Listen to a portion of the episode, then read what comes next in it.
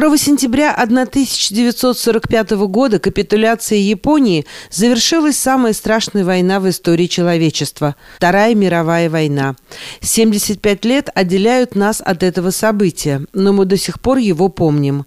Смысл и цену победы, роль антифашистской коалиции и роль Советского Союза, последствия этой войны для человечества обсудили в беседе ведущая радио «Мегаполис Торонто» Марина Береговская и профессор кафедры политологии Йоркского университета Сергей Плеханов. Вторая мировая война началась в 1939 году как второй раунд соперничества великих держав. Первый раунд начался в 2014 году, кончился он в ноябре 2018 года – а после 20-летнего перерыва эта борьба возобновилась почти при том же составе участников, где Германия выступала против Англии, Франции, позднее США. Это было соперничество великих держав за ресурсы, за рынки, за мировое господство, за влияние в тех или иных районах мира. В этом смысле Вторая мировая война мало чем отличалась от предыдущих войн которые были в истории человечества, когда мощные державы дерутся друг с другом за доступ к ресурсам, за геополитическое влияние и так далее. Просто масштабы этой войны были абсолютно беспрецедентными. И жестокость этой войны, разрушительность ее, они были беспрецедентны. Но это только одна причина. Вторая причина – Первую мировую войну вот этой второй причины не было. Во Вторую мировую войну она была. Это была война, где глобальная контрреволюция выступала против угрозы мировой революции. Понимаете? То есть это был конфликт между революцией и контрреволюцией. Значит, революционная угроза возникла, когда в России рухнуло старое государство и был создан Советский Союз, враждебный мировому капитализму и идеологически преданный идеи создания нового мира. И угроза вот этой мировой революции, она ощущалась э, в государствах Запада, и это был реальный мотив, который позволил крайним силам во главе с Муссолини, Гитлером и их союзниками прийти к власти в ряде государств и позиционировать себя как вот такую решающую, эффективную силу, которая покончит с угрозой мировой революции мировой коммунистической угрозы. Вот этого фактора не было абсолютно в Первой мировой войне. Во Второй мировой войне он стал столь же важной причиной войны, что и соперничество великих держав. Здесь, собственно говоря, два было аспекта. Во-первых, появилась в 20-30-е годы, появилась совершенно новая политическая сила. Ничего похожего раньше не существовало. Этой силой был фашизм. Это была новая идеология, это была новая форма политики. И смысл ее заключался в том, чтобы в западных государствах ликвидировать демократию, создать военную диктатуру. И это должно было позволить государствам, фашистским государствам обрести невероятную силу в борьбе с другими государствами. Создание диктатуры ради подготовки к войне, мобилизации населения для войны и так далее. Вот никто не знал, никто не мог представить, скажем, в 2020 году, что что-то подобное может возникнуть. Оно возникло в 20-30-е годы, и это стало очень важной причиной того, что в 1939 году разразилась Вторая мировая война. Дело в том, что в мировой политике тогда сложился нечто вроде глобального треугольника, треугольника держав. Вот на углах этого треугольника были, во-первых, западные демократии, Англия, Франция, Соединенные Штаты, ряд других государств Европы и Латинской Америки. Второй угол треугольника – это коалиция фашистских государств Германия, Италия, их союзники, Япония. И третий угол треугольника – Советский Союз. Государство возглавляемой коммунистической партией, которая предана идее мировой революции. То есть, вы понимаете, это не был мир расколотый на две части в начале, а было три центра силы. Между углами этого треугольника были свои конфликты и были попытки как-то договориться. Если бы в этом треугольнике с самого начала Советскому Союзу и западным демократиям удалось договориться о предотвращении войны, то есть создать препятствие, не допустить того, чтобы фашистская Германия и ее союзники начали войну, то война бы не началась, потому что сила была бы на стороне вот этой вот антифашистской коалиции.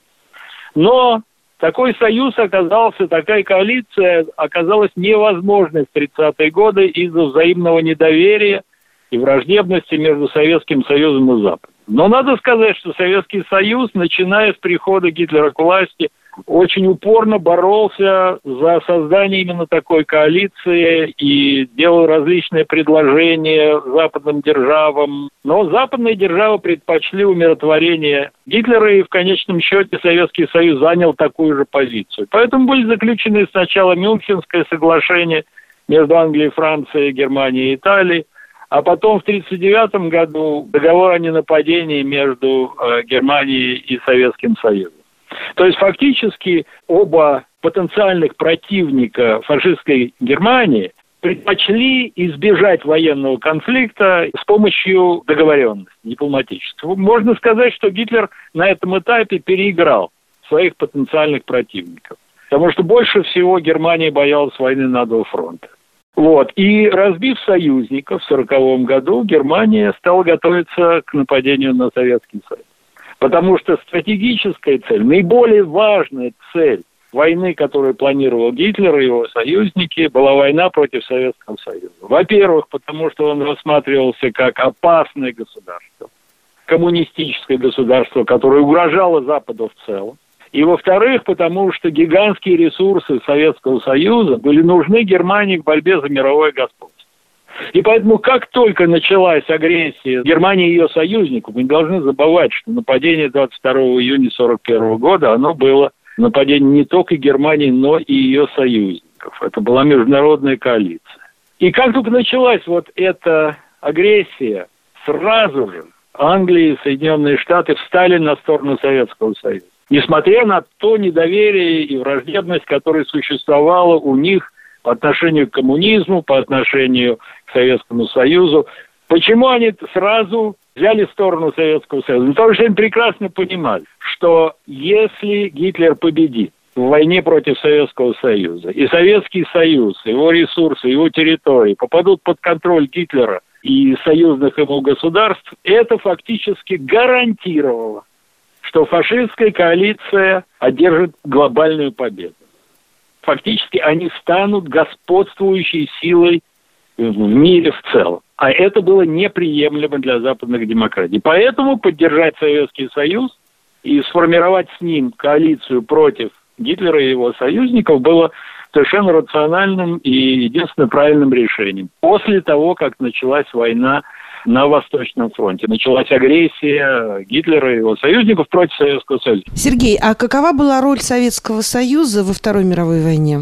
Решающей. Если на Восточном фронте решалась судьба мира, по сути дела, как вот я только что объяснил, то ничего удивительного нет в том, что основные силы Германии были брошены на Восточный фронт.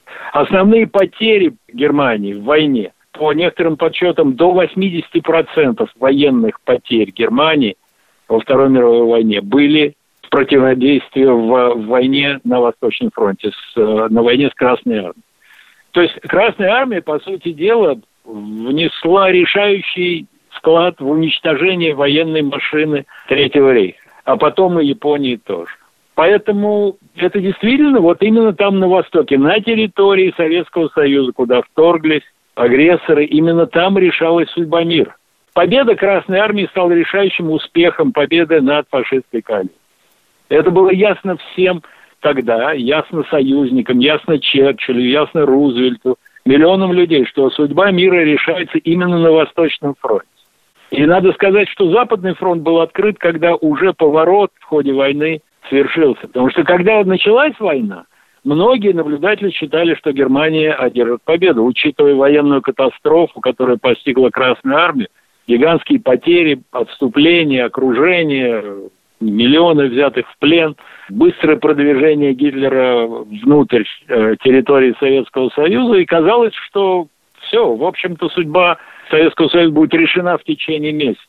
Однако все получилось не так, и начиная с э, поражения гитлеровских войск под Москвой, а потом в результате э, поражения Гитлера в Ленинградской битве течение войны повернулось и началось обратное движение. И вступление союзников в войну произошло, когда уже вопрос о том, кто победит на Восточном фронте, был, по сути дела, решен.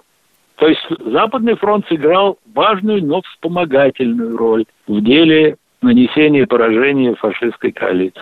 Против этих исторических фактов невозможно спорить, потому что это уже настолько изучено за прошедшие десятилетия, написано огромное количество работ. У нас есть все, для историков открыты все необходимые источники. Мы знаем, как это было. И современники, которые помнили, они тоже видели это именно так.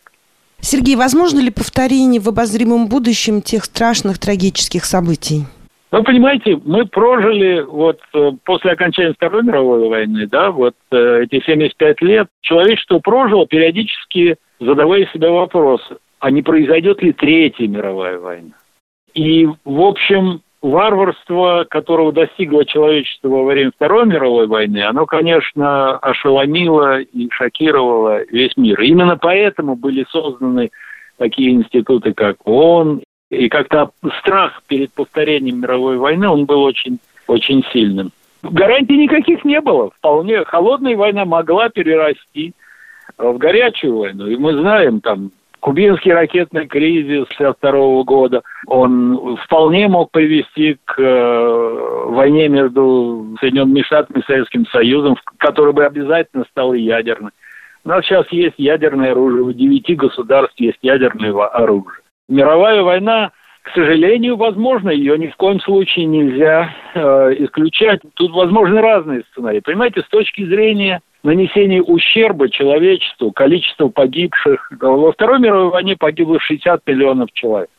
И большая часть погибших – это, конечно, это население Советского Союза и население Китая. Кстати говоря, Вторая мировая война в этом отношении была первой войной, в которой погибло больше гражданского населения, чем э, людей, которые сражались в видах армии, противостоявших друг другу две трети всех жертв человеческих во Второй мировой войне были жертвы среди мирного населения. В результате сознательной политики геноцида, которую проводили фашистские государства. В этом тоже была вот, так сказать, такая страшная новизна этой войны. Но теперь представьте себе э, войну, которая может произойти в грядущие годы с применением ядерного оружия. Причем тут вовсе не обязательно нужно будет, чтобы, скажем, ведущие державы схлестнулись в войне, скажем, Соединенные Штаты против Китая или там НАТО против России. Даже давайте так, представьте себе войну между Индией и Пакистаном. Да, вот они периодически оказываются на грани большого конфликта.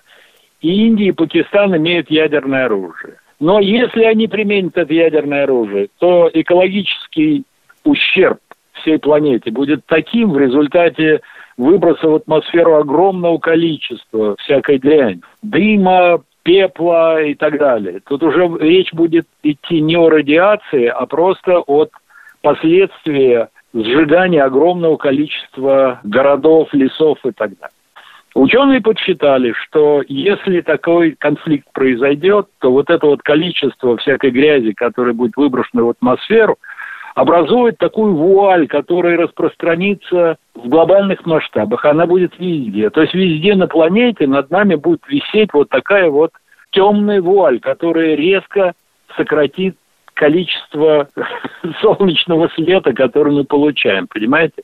Это означает снижение температуры на всей планете, чудовищный ущерб продовольственным ресурсам, ужасающее ухудшение условий жизни, ну и со всеми последствиями. Это тоже можно будет считать мировой войной, по сути дела. Хотя вроде бы столкнулись только два государства в какой-то отдаленной части Азии. Мы вот здесь живем, мы далеко. Чего нам особенно бояться? Нет, надо будет бояться, потому что ядерная война даже в таких масштабах – она может оказаться убийственной для значительной части человечества. Спасибо, Сергей, вам за это интервью. И будем жить э, с верой в будущее, в хорошее будущее. Будем надеяться.